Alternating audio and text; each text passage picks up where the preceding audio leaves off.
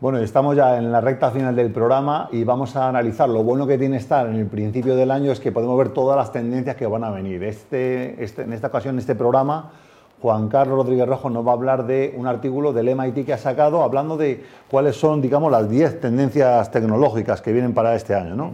Y algunas, bueno, supongo que serán algunas súper novedosas y otras que se están consolidando. Cuéntanos, cuéntanos un poco. Bien, pues eh, hace una semana hablábamos de datos de despidos en, empresas tecnológicas. Todo indica en el comienzo de este año que después del último trimestre del año pasado, que fue verdaderamente malo, eh, la tormenta aún puede estar empeorando, porque ahora, eh, incluso desde, desde hace una semana que presentamos aquí datos ya de enero, eh, se han duplicado los despidos. Ya ha venido Microsoft con, con la tijera. 12.000 despidos que no estaban computados ese día y, otra, otra gran compañía con otros 10.000, en fin. Eh, lo que pasa es que la tecnología se desenvuelve en un mundo que se caracteriza por, por su movilidad, ¿no? no es un mundo estático y puede haber corrientes de base que, y de hecho esto es lo que muestra la, continua innovación tecnológica, que estén impulsando nuevos negocios o nuevas tecnologías que den lugar a nuevos negocios con base sobre esas tecnologías. Entonces, la MIT Technology Review eh, habla de 10 concretamente que vamos a presentar con brevedad. Okay.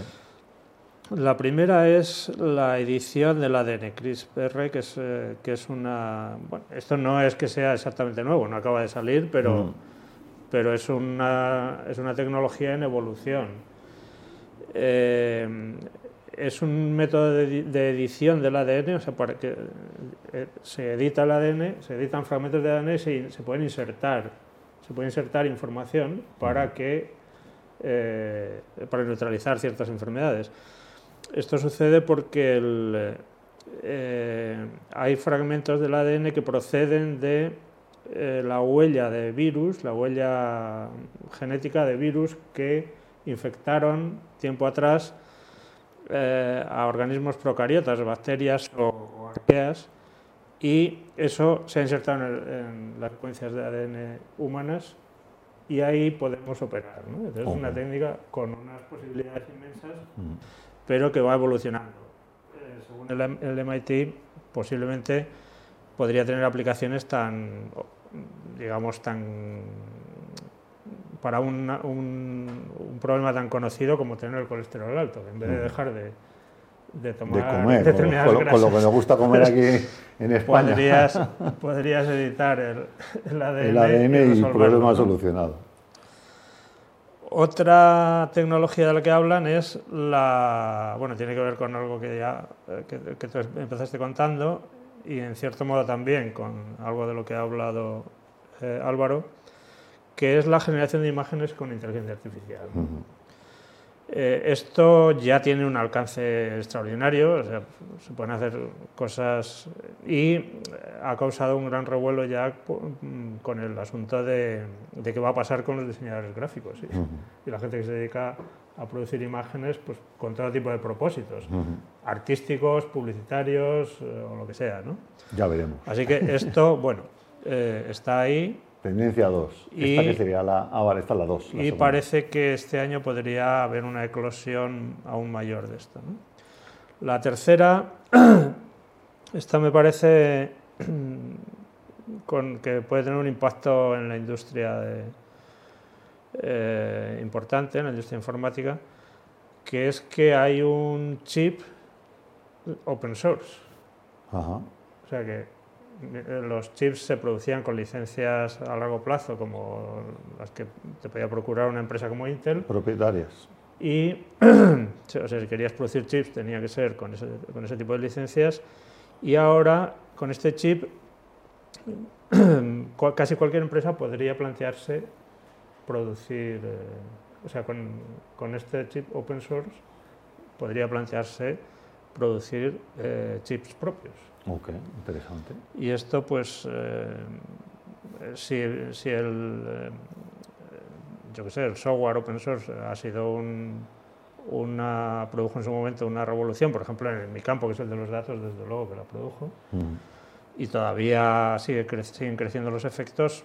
Aquí, que estamos hablando de hard, puede ser muy importante. ¿no?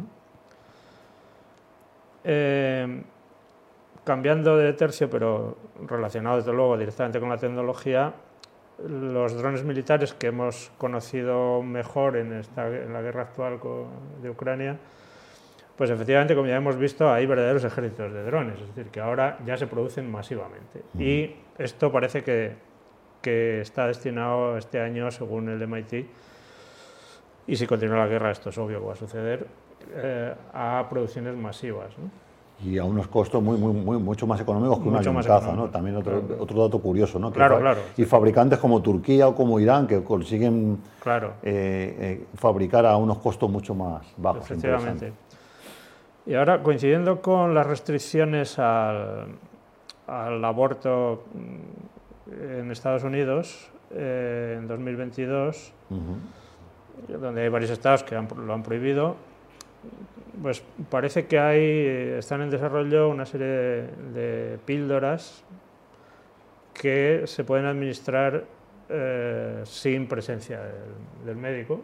Okay y por tanto se podría, podrían suplir a pues, la intervención de un médico, me imagino que en fases tempranas del embarazo, pero bueno, en todo caso, esto que sea mm, píldoras abortivas o no, me parece un poco anecdótico en el sentido de que si mm, estamos en condiciones de generar píldoras para una cosa tan invasiva como es el aborto, eh, podría haber un, desarrollo de la telemedicina con base farmacéutica, con base en la tecnología farmacéutica eh, importante, que creo que es la idea que, que nos eh, permite imaginar la, propuesta del MIT.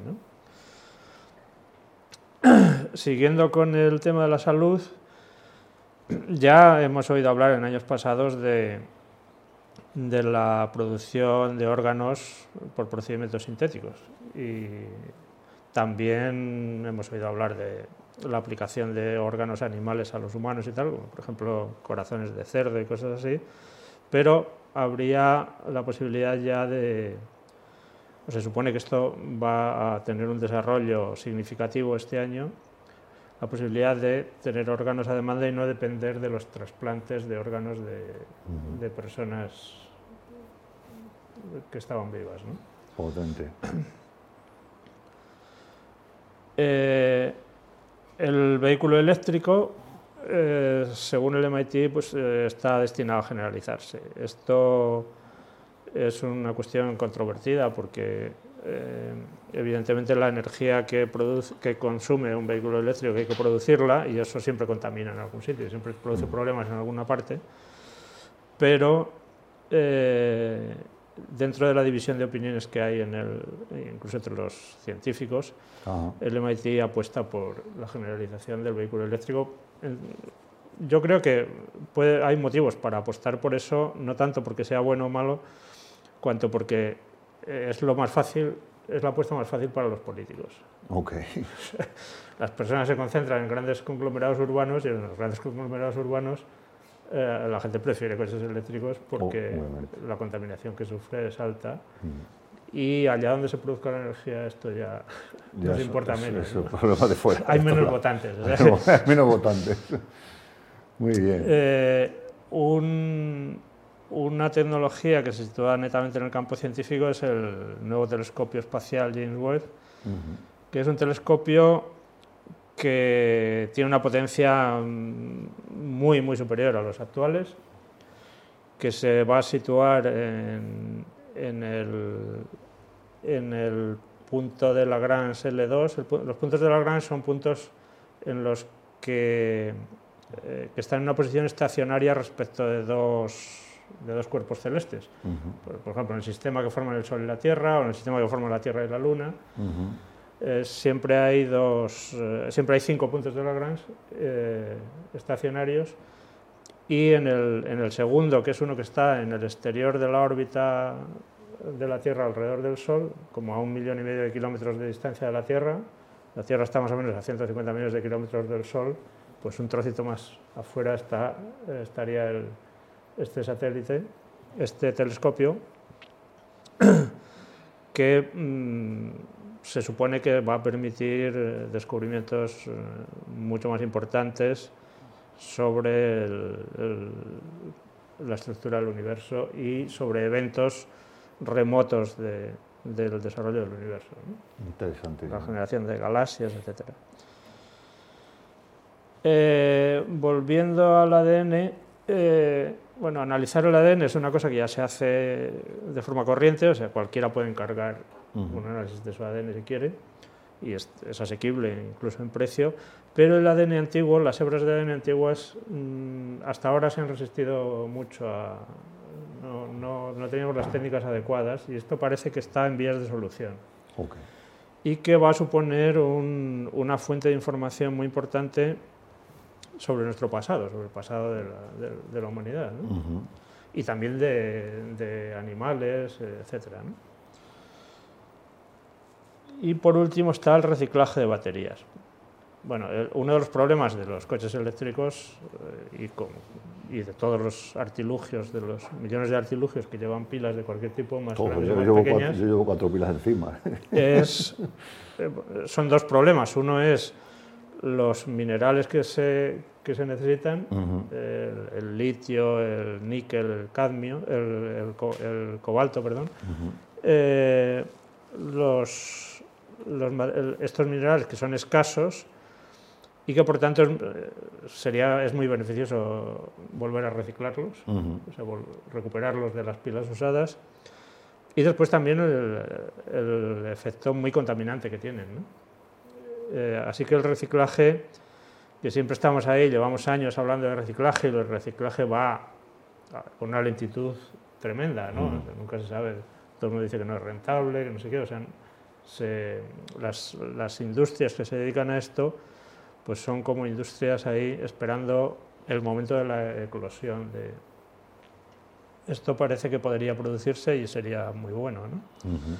entonces bueno el panorama es este ¿no? Eh, una parte de salud con las dos aplicaciones del ADN, la edición y el, y el, el ADN antiguo, lo de las píldoras que estaría vinculado a una sanidad a distancia, al desarrollo superior de una, de una sanidad a distancia y los órganos a demanda.